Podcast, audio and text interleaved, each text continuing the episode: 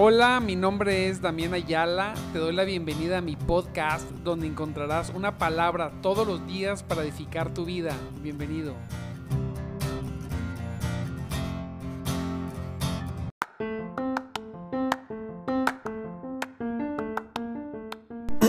Muy buenos días, muy buenos días mis amados hermanos en Cristo Jesús.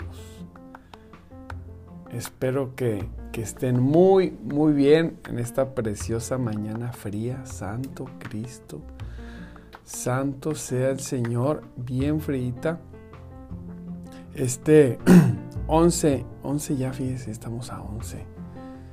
Gloria a Dios, martes 11, Santo Cristo poderoso. De enero, sigue, seguimos avanzando, seguimos avanzando el mes estamos contentos porque, como dice el canto, Dios ha sido bueno, ¿verdad? Ese canto de, creo que es de Marcos Witt, búsquelo. Canta diciendo que Dios ha sido bueno. Ha sido bueno, su misericordia verdaderamente ha sido sobre nuestras vidas. De verdad, eh, nos gozamos, ¿verdad? Porque siempre me gusta repetirlo, tenemos el gran privilegio, porque es un privilegio que solamente poquitos, ¿sí?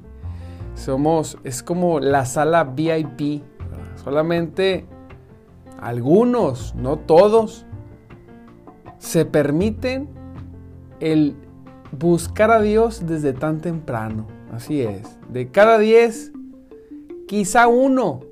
Mire, quizá uno. Entonces, pues siéntase bien, siéntase con gozo, porque somos VIP, los VIP del Señor. estamos en la reunión, en la primera reunión que hace el Señor, ¿verdad? Aquí estamos nosotros para buscarle, estamos aquí para escuchar su palabra, para adorarle, para gozarnos, sea que estemos viviendo cosas o el día de hoy estemos viviendo cosas muy preciosas en nuestras vidas o estemos viviendo algunas tribulaciones. Independientemente de una u otra de las situaciones, cual sea, mm, tenemos que comprender que al final es temporal. Podremos ahorita haber sido, haber hecho la mejor el negocio o, o la mejor o estar muy contentos en casa, la familia, todo eso es temporal. O podemos estar viviendo tribulación por la situación que se está viviendo, ¿verdad? del COVID.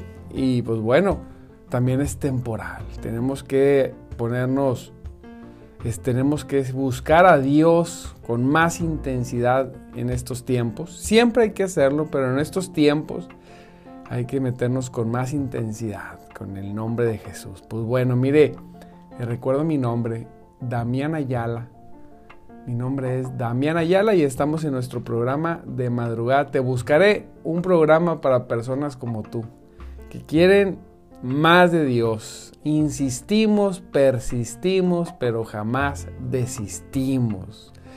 Gloria sea el Señor. Una de las cosas más preciosas que puedes tener como persona es, es aprender a permanecer aprender a permanecer. Qué importante es permanecer.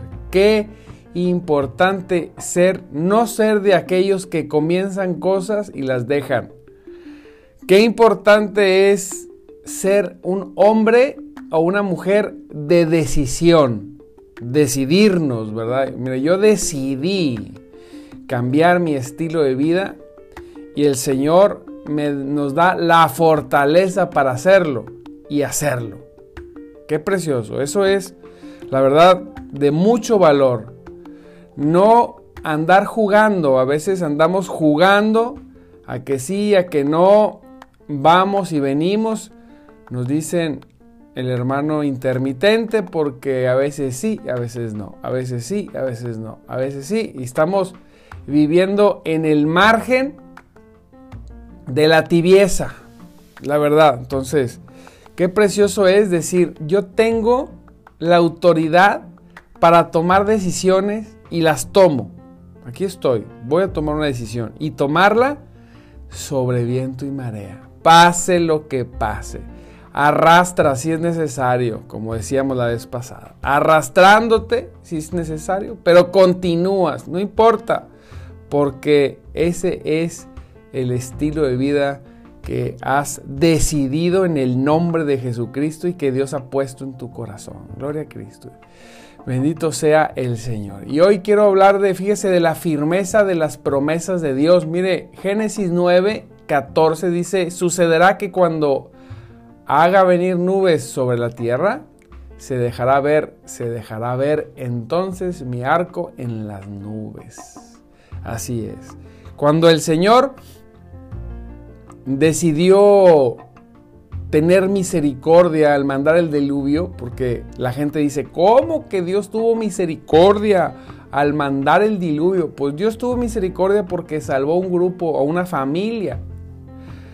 La palabra dice que primeramente él vio que todos se habían echado, todos, todos habían, se habían echado a perder, todos estaban haciendo lo malo y sus pensamientos eran constantemente hacer el mal. Todos. El Señor se había determinado siendo Dios, a destruir todo. Dijo, ¿sabes qué? Ya estoy hasta aquí del pecado, voy a destruir todo. Pero Dios, sin, sin tener ninguna obligación y ningún compromiso con nadie, puso sus ojos en Noé y en su familia, que seguro dice la palabra que, era, que no era, era justo, ¿verdad? Entre eh, eh, el, el, único justo, pero imagínense, todos estaban echados a perder. Aún así, Noé, pues tendría, sus cositas. Solamente por la misericordia de Dios, Dios decidió que él y su familia se salvasen, ¿verdad? Entonces, el, eh, Dios dijo, ¿sabes qué? Voy a, voy a borrar todo, voy a destruir todo, todo lo que respire sobre la tierra. Imagínense, cuando decimos que tenemos que tener cuidado porque a veces confundimos cuando hablamos de que es que Dios es un Dios de amor. Sí, Dios es un Dios de amor, pero es un Dios de justicia, ¿verdad? Y cuando Él decide hacer justicia, según Él, no según lo que nosotros opinamos, porque los injustos decimos, ay, qué injusto fue Dios, los injustos. Pero, por, pero por medio de la justicia de Dios, que lo único justo verdaderamente Dios decidió hacer justicia y destruir todo. Y bueno, como repetimos una vez más, salvó una familia. Y, vemos el carácter de Dios, ¿verdad? Dios no se anda, Dios no se anda por las ramas, Dios es de sí o no. Dios no es de déjame ver tantito, no. Sí o no, lo hace o no lo hace. Gloria a Cristo que Él es grande en misericordia. Y vemos cómo después de ese gran diluvio tan tremendo, donde se salva solamente esta familia, ¿verdad? El Señor hace una promesa, Él promete que nunca más, nunca más, jamás volvería a destruir la humanidad a través de un diluvio, mire, así es. Y nos da esta promesa. Sucederá que cuando haga venir nubes sobre la tierra, se dejará, se dejará ver se dejará, ver entonces mi arco en las nubes, ¿verdad? Ese arco iris era el símbolo de la promesa que él nunca más inundaría la tierra de la manera que lo hizo con, con Noé. Y esa, cada vez que veíamos, cada vez que vemos el arco, el arco iris, con la suficiente frecuencia de verlo durante cientos y cientos de años, el ser humano se les quitó en ese entonces, ¿verdad? Cada vez que veían el arco iris, se les decía, ah, gloria a Dios, está lloviendo, pero ya nunca Dios va a destruirnos. Y la gente se le quitaba el miedo. Imagínense que, pues yo no, yo no sé, pero imagínense, imagine la familia de, Noé cada vez que llovía. Decían, Santo Cristo, súbanse al arca otra vez, no vaya a ser, ¿verdad? Que, que el Señor mande otro diluvio. Pero el Señor le dijo, te mandaré una señal. Te voy a mandar una señal para que veas que ya no va a ser así. El pacto que el Señor hizo con Noé permanece firme y no tenemos duda al respecto. Así es. Ese pacto que Dios hizo hace tantos miles de años, al día de hoy sigue firme. Y no tenemos ninguna duda. No lo dudamos. Cuando leemos la Biblia decimos, el Señor prometió. Punto. Y así es. Y desde entonces, pues no se ha hecho ninguna arca. ¿Sí? Desde entonces nadie se ha puesto a decir, ya viene otro diluvio. Entonces, ¿por qué? Fíjese bien, habríamos de pensar que las nubes de la tribulación que vienen a nuestras vidas, que oscurecen a nuestro cielo muchas veces, terminarán destruyéndonos. ¿Cómo es posible? Cuando se nos ha dado algo mejor que el arco iris, se, nos ha dado, cuando venimos a Cristo y nos rendimos, se nos ha dado el Señor, se nos ha dado esa cruz, sabiendo que, que todos los que estemos bajo el pacto de la gracia seremos salvos, no seremos destruidos. Pero en nuestra vida cotidiana, pastor, este, estoy viviendo tribulación, no serás destruido. Solamente, entre muchas de las cosas que debemos de tener es no tener, no tener miedo. Mira, van a pasar cosas en el transcurso de nuestra vida. Vamos a, a vivir situaciones si tú llegas a vivir otros 30 años, incluso vas a ver partir a muchos hermanos y a muchas personas que amamos. Y no por eso nosotros nos vamos a hundir en la tribulación. No, al contrario, vamos a permanecernos firmes. Pase lo que pase, el creyente tiene que ser una persona en victoria, victorioso. ¿Tú qué clase de cristiano eres? ¿Un cristiano derrotado? un cristiano victorioso. Yo estoy seguro que eres victorioso porque mire, qué precioso es cuando nos levantamos tan temprano a buscar a Dios. Fíjese, y estoy seguro que usted lo experimenta también. Una vez que usted logra levantarse temprano y a buscar a Dios desde temprano, Dios es el tema del día. Así es, todo el día lo trae presente con más intensidad que cuando no lo hace. Desde ese punto, usted ya es un hombre o mujer victorioso, victoriosos en Cristo. Ya va a permanecer Dios no solamente en su presencia física, personal, en su vida, porque Dios permanece, su presencia permanece sobre nosotros, no solamente Él permanece sobre nosotros, sino que nuestras mentes estarán pensándolo más cuando lo buscamos desde temprano. Y no hay quien tenga Dios con su presencia objetiva, real y verdadera en sus vidas y en su mente, que viva un día derrotado. Así tenga una circunstancia difícil, ¿sí? En el nombre poderoso de Jesús. Tenemos algunos hermanitos que están viviendo algunas aflicciones, me escribieron, me hablaron en la madrugada. Estamos orando. Pase lo que pase, seguro Dios va a obrar poderosamente.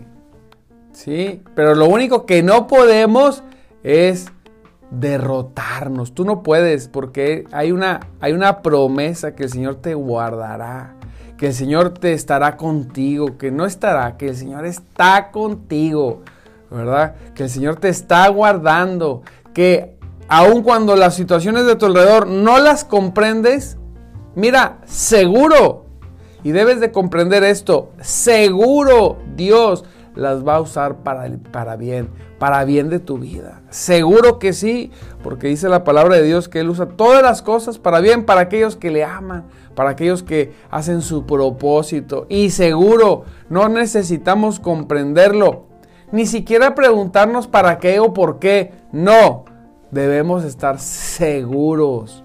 Oh Padre, sé no comprendo casi nada de lo que está pasando a mi alrededor. No lo comprendo. Lo reconozco.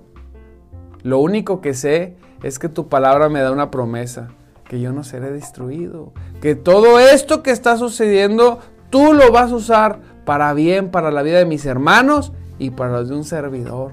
Y con esa confianza decimos, ok, salgamos y enfrentemos la realidad. Ah, qué cosa tan preciosa que vivir la realidad. La realidad no como la interpretamos nosotros, sino como Dios la hizo, como Dios la ve.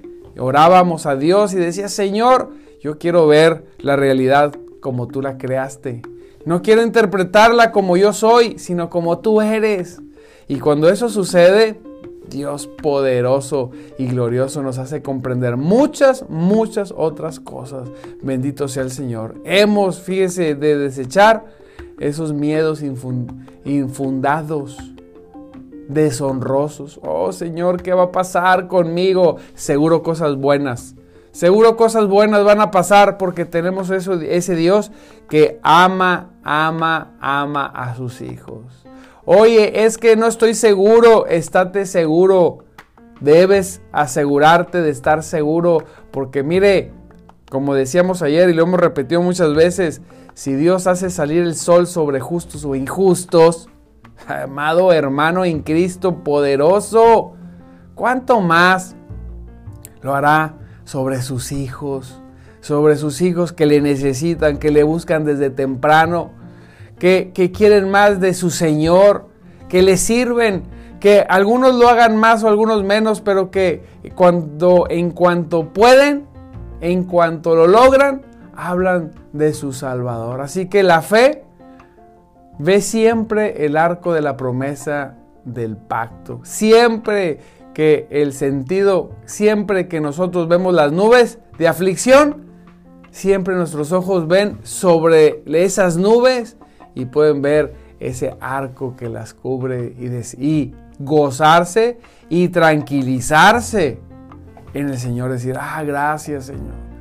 Qué descanso, qué precioso es descansar en tu promesa. Qué precioso es descansar en esa promesa que podemos nosotros ver en estos momentos de tribulación o de situación. ¿Qué estás viviendo que Dios no pueda, que no pueda sacar adelante o ayudarte. Necesitas seguir confiando.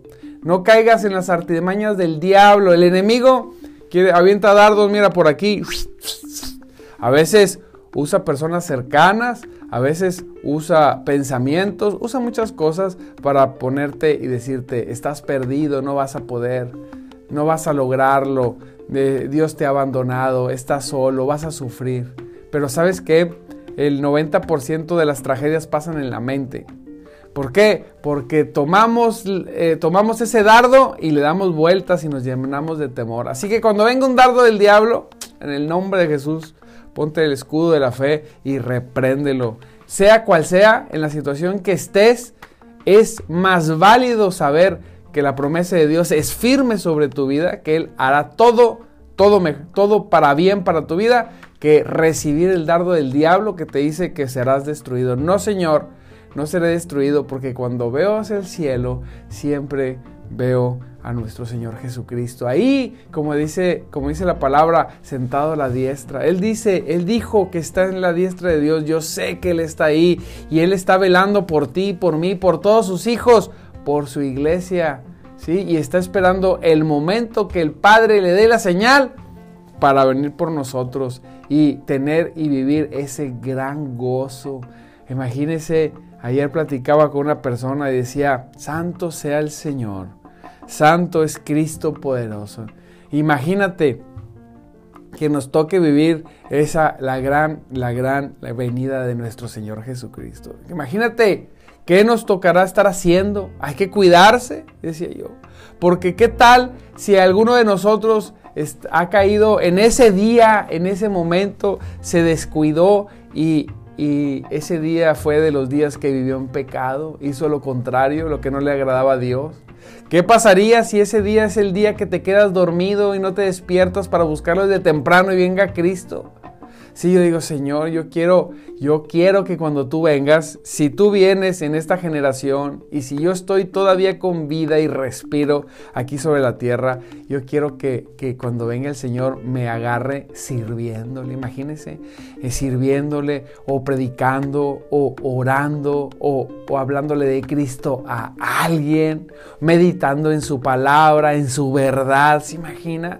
En lugar de estar en un rincón lleno de miedo y el Señor me abandonó no, y no, ya a lo mejor voy a morirme. A lo mejor nos vamos a morir, claro, todos vamos a morirnos de alguna u otra manera, pero al final Imagínense estar con miedo, con tristeza, estar enojado, estar con raíces de amargura en nuestro corazón. A veces las personas están enojadas y, y, no te quieren ni hablar, ni siquiera contestarte en WhatsApp, nada. Están muy, muy, muy, muy enojados. Y eso habla de raíces de amargura en sus corazones. Imagínense que llegara, que llegara el Señor y nos agarrara con un corazón así lleno de tinieblas, de telarañas, de enojos, de envidias, de celos, de contiendas. Líbrenos, Señor, de eso. Líbrenos, Cristo poderoso. No, amado hermano, que nos que cuando venga el Señor, que si nos toca, decía yo, Señor, que si nos toca, nos toque bien metidos con Él, bien fervientes, que podamos recibirlo así con nuestro rostro, ¿verdad? Eh, eh, de, de contento, de felicidad, de que cuando de repente como el rayo seamos llevados con Él y estemos en gloria ahí en su presencia, no tengamos vergüenza en nuestro rostro de que nos tomó ahí todos sin fe como dice la palabra, encontrará fe el Señor cuando Él venga. Y encontrará fe, que nos encuentre llenos de fe, de esperanza, de su conocimiento, de, de, revelación, conociendo que las señales que Él ha puesto, las ha puesto para que sus hijos crean y no sean engañados. Aleluya. ¿Eh? ¿Cómo quiere recibir a Cristo? ¿Sí? O sea que nosotros vayamos porque, decía un hermano, no hombre, este eh, ¿Y de qué sirve hablar de la venida de Cristo si quién sabe cuándo venga? Pues mire, yo no sé, pero puede ser en cualquier momento. Yo creo en el Señor que en cualquier momento puede ser, pero también puede ser en que en cualquier momento nosotros vayamos, sea cual sea, eso es seguro, que en la vida que tenemos sea cuando sea, en algún momento vamos a ver su rostro y que nosotros vayamos y vayamos a decir, mire Señor, definitivamente nunca entendí por qué ese trato en mi vida, no, no, lo comprendí porque soy necio, porque soy tonto, como sea, pero una cosa sí sé, siempre confié que tú estabas al pendiente, que tú estabas, Señor, en control de las cosas, siempre en los momentos fáciles y buenos me gozaba, pero en los momentos difíciles, ¿verdad? Y complicados también me gozaba y esperaba tu mano, ver tu mano de poder librarme de la batalla, ver a los enemigos del Señor bajo sus pies pisoteados. Y me gozaba cuando los destruía, Señor, delante de mis ojos. Así es. Y me gozaba también, Señor, cuando me guardabas, cuando me protegías, cuando era, estaba rodeado, cuando ejércitos me rodeaban, cuando había personas que querían destruirme, lejos de enojarme, lejos de entristecerme. Me gozaba porque tú me guardabas en lo secreto de tu morada Gracias Señor, porque siempre actuaste de esa manera. Así queremos, así quiero, así nos gustaría recibir a Cristo cuando yo vaya, cuando Él venga, cuando tú vayas o cuando Él venga. Siempre poder decirle, Señor, siempre me guardaste. Mis ojos siempre vieron tu mano poderosa, tu diestra siempre de poder iba delante de mí y mi retaguardia siempre era cubierta también. Tu nube, tu nube me cubría en los momentos de intensidad del día y la columna de fuego, Señor, me alumbraba en los momentos más oscuros.